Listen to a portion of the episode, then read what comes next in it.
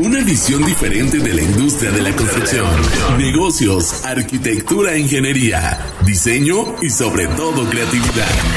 Reconstrucción empresarial con César Navarro y Paola Dávila. Presentado por Morcal, tu mejor aliado en construcción.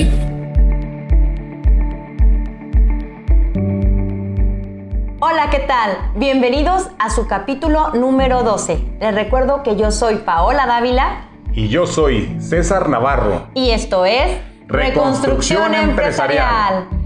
Hola, espero que estén todos muy bien. César, ¿tú cómo estás? Bien y de buenas, Pao. Bendice Dios. ¿Y tú cómo estás? También, muy bien. Bueno. bueno, el tema que nos ocupa el día de hoy lo titulamos como negociar con sentido humano. César, negociar es algo que hacemos todas las personas todos los días en nuestra vida cotidiana. Desde el niño en su escuela, en el recreo, a lo mejor que este, va a decidir si va a jugar fútbol o básquet. Las mamás decidiendo el menú de la comida. Ni se diga con el esposo. Son, es una acción que hacemos todas, todas las personas. Pero obviamente nosotros vamos a aterrizar ese tema dentro de la empresa. Pero antes de continuar, quisiera ver si me pudieras ayudar a definir lo que es negociación. Claro que sí, Paola, con muchísimo gusto. Queridas amigas, amigos empresarios, bienvenidos todos ustedes a este nuevo capítulo, Negociar con sentido humano. Pero ¿qué es negociar? Negociar finalmente es buscar lograr nosotros un objetivo mediante un acuerdo de voluntades con una o más partes eh, para lograr nosotros cerrar ese objetivo. Ambas partes van a tener objetivos, PAO, pero en, en ese negociar se va a lograr cerrar un trato. A ese trato se le llama acuerdo de voluntades, que es donde queda manifiesto lo que realmente se ha logrado eh, entre ambas partes. Pero no es tan sencillo. sí, no es tan sencillo, Pau. Si lo vemos en el tema cotidiano de la vida diaria, podemos nosotros eh, ver, por ejemplo, cuando vas tú a, aquí en México al tianguis, eh, puedes tú, o, se utiliza mucho el tema del regateo, no sé si, si, si, por ahí te suene. Sí, creo que sí. Eh, eh, es donde tú llegas como comprador y ofreces cierta cantidad de dinero por un producto que el vendedor te está a ti ofreciendo con otro precio. Y finalmente, si hay un acuerdo de voluntades, se logrará cerrar ese trato. Pero luego, ¿cómo lo podemos llevar entonces nosotros a nuestras empresas? ¿Cómo podemos lograr nosotros, empresarias y empresarios, ser grandes negociadores? Eh, es importante, Paola, que, vayamos desglosando los puntos para que logremos eh, aterrizar que el verdadero y el mejor negociador es aquel que tiene un sentido humano. Y aquí es donde nosotros vamos a concretar todos los capítulos anteriores, desde el número 1 hasta este último, que es el número 12 de esta serie, que después continuaremos con más series. Eh, aquí vamos a concretar todo lo que hemos enriquecido, todo lo que hemos platicado y conversado y todo lo que hemos visto con el tema de, la de negociar con sentido humano. Muy bien, César. Yo quisiera darte algunas características de precisamente una persona que es negociador con sentido humano. Una de ellas es que es empático. ¿Por qué, César? ¿Por qué tiene que ser empático un negociador? Sí, un negociador debe ser empático, porque como lo platicábamos en el capítulo anterior que hablamos de la inteligencia emocional, debemos comprender y entender a, la otra parte con la que vamos a hacer un acuerdo para ver dónde se encuentra parado. Hay muchos negociadores que se dicen ser negociadores, pero que realmente son unos piratas. Esas personas no les importa eh, la otra persona, no les importa si tienen familia, no les importa eh, si, si, pueden perjudicar a la otra parte, lo que buscan es finalmente sacar el máximo beneficio para sentirse muy fregones, a costa de a veces hasta el alimento de esa familia. Y eso no está bien, no es correcto, Paola, eso no es negociar, eso es ser un pirata. Otra característica es el saber escuchar. César, no es lo mismo escuchar que oír. Así es, Paola. No es lo mismo escuchar que oír. Una persona que realmente escucha, una persona que, realmente aplica también el oír, es aquella persona que logra traducir en hechos lo que, lo que se ha conversado en el acuerdo y se logra llevar a, un cumplimiento de esos, de esos acuerdos. Aparte, no solamente es escuchar, sino también leer los metamensajes. Recordamos que estábamos hablando de la comunicación y no, no solamente es el mensaje verbal como tal. Así es, Paola. Queridas amigas empresarios, amigos empresarios, es muy importante que sepamos que cuando estamos con una persona negociando, la otra persona nos va a comunicar más con su cuerpo, con sus manos, con su vista, que con eh, el tema vocal o con el mismo mensaje que nos transmite. Por ahí hay estudios que a nosotros nos respalda y nos dice que la comunicación no verbal, la comunicación corporal representa más del 60% de la comunicación entre las personas. La comunicación vocal, esa representa alrededor del veintitantos y, finalmente la que menos importa es el mensaje, porque lo que realmente a nosotros nos transmite el mensaje es la comunicación no verbal, la comunicación que damos nosotros con nuestro cuerpo. Muy bien. La siguiente característica es tener confianza en sí mismo. Así es, Paola. Una persona veraz, una persona humana, es aquella persona que en ella vive la verdad. Y esa persona va a buscar el, bien del otro individuo. Es por eso que, que, una persona que, que tiene confianza en sí tiene confianza en sí mismo es aquella persona que vive la verdad. Y que es la verdad, pues ahí los, les dejo de tarea que, que, estudien ese tema, que, después lo podemos lo podemos conversar en otro capítulo. Muy bien. No te tomes las cosas personales. Otro punto importante. No tomarnos las cosas de manera personal. Por ahí tenemos un autor de un libro muy interesante y muy importante que se lo recomendamos. Eh, actualmente es un bestseller en Estados Unidos, es mexicano, es un autor mexicano. El libro se llama Los, cuatro, acuerdos. exactamente, de Miguel Ruiz. Y uno de esos acuerdos es no te tomes nada personal.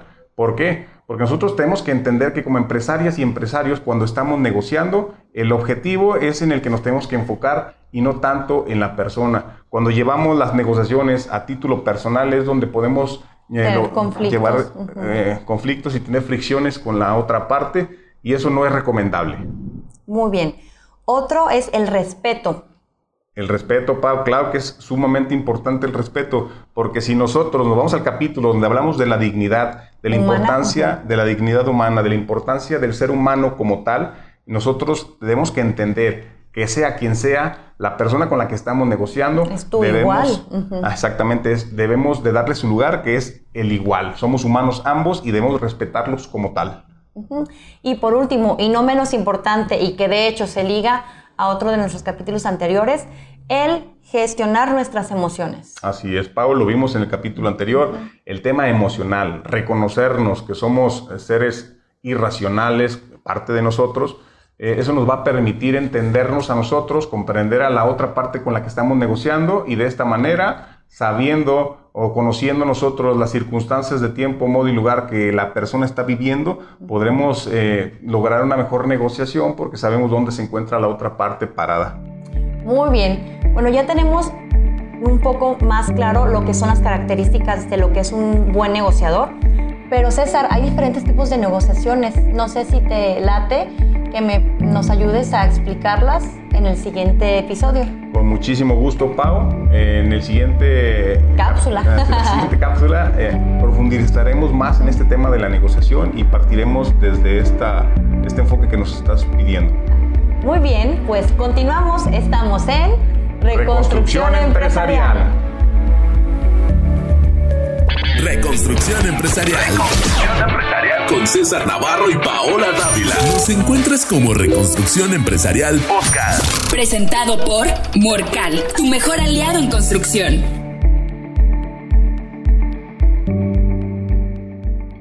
Hola, continuamos en su programa Reconstrucción Empresarial. Queremos retomar el tema que estábamos desarrollando en el bloque anterior, que es acerca de la negociación quedamos en que íbamos a desglosar cuáles son los tipos de negociación. Pero antes de eso, me gustaría, si me puedes ayudar, César, a decirme un empresario en su negocio, ¿de qué manera utiliza la negociación? Puesto que la negociación no nada más se da al vender. Así es, Pau. La negociación, no nada más los empresarios lo damos o la llevamos a cabo y la, la ejecutamos la ejercitamos en el vender también la utilizamos al comprar, la utilizamos con nuestros colaboradores para llegar a acuerdos con ellos. También la utilizamos cuando hacemos planes de trabajo, cuando negociamos con el sindicato y, ¿por qué no? También con todos los stakeholders, con el mismo gobierno, cuando el gobierno te pone a ti una multa, te pone un crédito fiscal, el SAT, que está muy de moda actualmente. Con ellos también, cuando te ponen un crédito fiscal, tú puedes negociar las condiciones de pago y, y, en, y en, esa, en, ese negociar puedes lograr grandes acuerdos que, que permitan que tu empresa pueda subsistir en el tiempo y pueda trascender. Muy bien, César. Ahora sí, vámonos a definir cuáles son los tipos de negociación. Tenemos la negociación que es competitiva. Sí, Pau. Eh, podemos identificar estos tres, tipos de negociaciones. La competitiva es aquella que está más orientada al logro del objetivo a expensas de la otra parte. Yo esa no la recomiendo. Yo creo que, que esta negociación competitiva no va enfocada con sentido humano porque buscas solamente tu propio provecho, tu propio beneficio, tú como negociador. Y, al no aportarle valor a la otra parte, te comentaba que si tú extraes valor y a la otra persona o a la otra parte tú la oprimes y la sangras, esa persona jamás volverá a negociar contigo. Tal vez tú lograste un en objetivo En un principio te vas a sentir el ganador. El ganador. Sin embargo, ya no te van a volver a considerar. Así es, porque vas a ser tú un empresario que no trasciende, lejos de trascender, estás siendo muy terrenal, estás siendo perjudicial para la sociedad y estás destruyendo valor, valor eh, en, todos los sentidos. Otro tipo más o menos que es el subordinado, la negociación subordinada. ¿A qué se refiere? Esa negociación subordinada es aquella que replantea eh, los objetivos eh, y las metas finalmente la persona que se, que se subordina en, esa negociación, realmente se, retracta más allá de sus posibilidades hasta, hasta rebasar los límites de su punto de equilibrio. Es decir, una persona que cede por ceder, por no tener conflictos, es aquella que tiene esa personalidad, esa empresaria, empresario, que lo da todo por no tener problemas, por no tener conflictos, pero luego entonces ella sale perjudicada. Tal vez la otra parte ni siquiera es un negociador competitivo, simple y sencillamente hace sus planteamientos para ver hasta dónde puede llegar, pero la subordinada eh, se, va hasta atrás porque no tiene conocimiento real de su empresa, porque no conoce sus límites y, sus emociones están muy, muy dañadas, muy desbordadas, y eso provoca que en esa negociación haya un perjuicio para esta parte. No la recomiendo, considero que tampoco es una negociación con sentido humano, la otra parte debería hacerle entender de alguna manera que, no se debe de exponer a tal grado que, salga, eh, no salga beneficiada, sin embargo la otra parte no sabe hasta dónde esta persona puede estirar y es por ello que, tampoco puede hacer mucho la otra parte por ella. Muy bien, César. Y por último, la, el tipo que, tú nos recomiendas. Eh, que, aquí sí encontramos como resultado el ganar-ganar. Sí, e, esa es eh, la colaborativa. Esa es la que procura el bienestar y que ambas partes ganen, que ambas partes salgan vencedoras, que ambas partes obtengan un beneficio y que ambas partes crezcan y finalmente que trasciendan. Es la que, la que nosotros recomendamos, este tipo de, negociación es la mejor y, es la que nos vamos a estar enfocando en, este capítulo para que nosotros logremos ser eh, negociadores con sentido humano. Muy bien. Bueno, la negociación tiene diferentes etapas, no nada más llegas y, pones el acuerdo sobre la mesa. Me gustaría que nos ayudaras a desarrollar estas etapas de la negociación. Claro que sí, Pau. ¿Perdón? No, no, no, te iba a decir, de la primera es como definir los objetivos. Así es. Una vez que, tú como empresario o empresario vas a comprar, vas a comprar, vas a vender, vas a llegar a un acuerdo con tus colaboradores, primero tienes que saber y plantearte cuáles son tus objetivos cuáles son esas estrategias que vas a utilizar. Ya hablábamos en un capítulo anterior de la estrategia. Ya hablábamos ante, capítulos anteriores de la estrategia. Si tú no sabes qué es la estrategia, puedes escuchar nuestro capítulo que está enfocado en la estrategia. Y una vez que tú te planteas cuáles son esos objetivos y esas estrategias, la contraparte tuya debes de saber que también tendrá sus propios objetivos y sus propias estrategias, Pau. La que sigue, ahora sí ya es la presentación. Así es, Pau. En la siguiente inicia la presentación donde eh, ahí podremos ver cuáles son los intereses, inician las conversaciones entre las partes y comenzará una lectura entre ambos. Ahí nosotros empezaremos a dar lectura a su cuerpo, a, la voz y al mensaje que nos está enviando. Los metamensajes que Ahí empezaremos a hacer racional todo aquello que estamos comunicando, ya sea verbal o no verbal. Muy bien. La que sigue, indicadores. Los indicadores... ¿Ya eh, está más eh, aterrizado? Así es. Expresan o delatan las formas en que el negociador aborda el tema. Ahí ya podemos nosotros tener mm, la visualizado o comprender hacia dónde va tu contraparte qué es lo que quiere, qué es lo que pretende y hasta dónde puede llegar. Y hasta dónde puede llegar, porque normalmente nosotros nos dicen siempre tírala arriba. Entonces, este, normalmente por cultura ya sabemos que en el negociar tú tienes un colchón donde podrás tú tratar de llevar a tu contraparte a, a, que, a que te dé el mejor beneficio, ¿no? Igualmente, la otra parte también te está planteando sus indicadores y tú los tuyos y, y van, van avanzando en ese negociar. Ok, y ahora sí ya se presentan las propuestas. Ahí vienen ya las propuestas, que es donde está la esencia del negocio. ¿Sabes qué? Eh, tú me pides esto y yo te ofrezco esto y yo hasta aquí puedo, no puedo más. Y la otra parte te va a decir lo mismo. Y las dos partes buscarán el punto donde se van a encontrar y van a cruzar. Los dos saben cuáles son sus límites y, en esa gráfica, en esa, en esa línea, ustedes buscarán este, dónde pueden eh, cruzar para lograr ese cierre de, y lograr esos acuerdos para poder eh, llegar a, firmar un, un, contrato de voluntades. Muy bien. Y seguimos con ya lo que es el intercambio. Ahora sí, ya hay un beneficio de ambas partes con ese intercambio, ¿verdad? En ese intercambio es donde ya nosotros podemos eh, obtener eh, un beneficio exactamente como tú lo mencionas, es donde ya nosotros podemos decir, ya la hicimos, este, ya logré mi objetivo, me sirvió la estrategia que me planteé, la otra parte igualmente está contenta porque también él está logrando su objetivo en base a su estrategia y ambas partes, si, tienen sentido humano, eh, van a lograrse beneficiar. Eh, bueno, pero ahí no termina todo, Pau, viene lo más importante. O sea, ahí es donde, donde viene el intercambio, pero antes del intercambio necesitas formalizarlo. Ok. ¿Qué van haciendo los acuerdos? Que es donde ya vienen los acuerdos. Eh, los acuerdos son, son, sumamente importantes porque una vez que, estrechas la mano y cierras un trato, debes o de... puede ser también de manera... en un contrato, ¿verdad? Exactamente. Se cierra un contrato, ya sea verbal o sea ah, por escrito. Esa formalidad, ya sea de mano cerrada o sea por escrito, a ti te va a permitir eh, que, ambas partes realmente eh, hayan, hayan logrado entenderse y, y, hayan comprendido lo que se hayan planteado. Porque pueden estrechar la mano, pero ¿qué te parece que luego, oye, sabes que yo entendí esta otra situación y yo entendí aquello? Lo mejor es que si lo pueden formalizar por escrito, eh, eso sería lo ideal, Paola. Ah, está muy bien. Bueno, ya tenemos un poco más claro y un poco más, pues ahora sí que expandido el tema de lo que es la negociación, pero me gustaría que nos respondiera la siguiente pregunta, César. ¿Por qué ser un negociador con sentido humano? ¿Por qué no ser simplemente un negociador y buscar el, ganar, el ganar yo? ¿Te parece si me contestas la pregunta en, el siguiente, en la siguiente cápsula? Claro que sí, Paula, con mucho gusto. En la siguiente cápsula lo platicaremos. Muy bien, continuamos. Continuamos. Reconstrucción empresarial.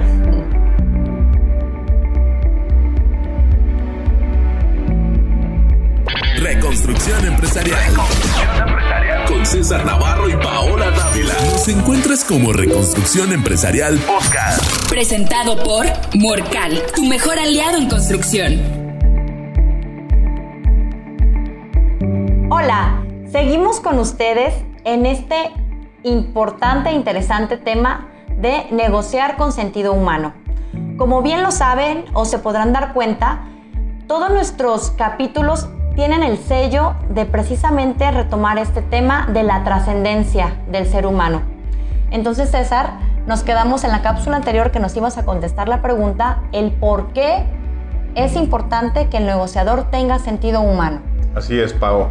Lo hemos platicado a lo largo de todos estos capítulos, que el trascender para nosotros los seres humanos es lo más importante. Para nosotros los seres humanos que buscamos la felicidad constantemente, aprendimos en este proceder o en este camino de capítulos que la felicidad se logra en el camino, en el día a día, en cada circunstancia, en cada momento. Nosotros los empresarios, las empresarias, en nuestro quehacer directivo, en nuestro quehacer de dirigir almas y personas, nosotros podemos visualizar que la mayoría de nuestro tiempo lo invertimos ahí. Y es ahí donde nosotros debemos lograr ser grandes líderes. Lo vimos en otros capítulos, el tema del liderazgo. Y ser grandes líderes son aquellos que realmente se entregan por el beneficio común, por el beneficio de todas las partes. Y qué hermoso es que todos los stakeholders, que los proveedores, que los competidores, que el mismo gobierno, que todas las partes, los colaboradores siempre tengan un excelente y maravilloso recuerdo de todo aquello que donaste tú como empresaria y como empresario en ellos.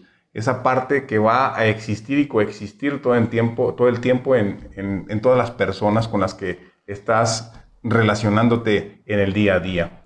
Entonces, Pau, el tema de negociar finalmente es una práctica de, de cada momento, en todo, es más, te puedo asegurar que, que, que, negociamos hasta con nosotros mismos, ¿no? Con nuestra conciencia, porque por ahí en nuestras ideas están fluyendo constantemente. Hay un libro que habla de que en nuestra mente constantemente pasan las ideas, no las puedes detener, así estés dormido, mientras estés vivo, es como una fuente donde están Pensamientos. están pasando pensamientos y tú, como ente, eh, como ese ente, como ese ser, tú vas a elegir a cuáles les vas a dar vida. Las vas a tomar esas ideas que están pasando y las vas a, traspolar a la vida real cuando tú las, las manifiestes, ya sea verbal o con obras, cuando tú las, las, las actúas, cuando tú las, las ejecutas. Y es maravilloso que esas ideas que tú estás tomando, que sean en pro y en beneficio de la comunidad.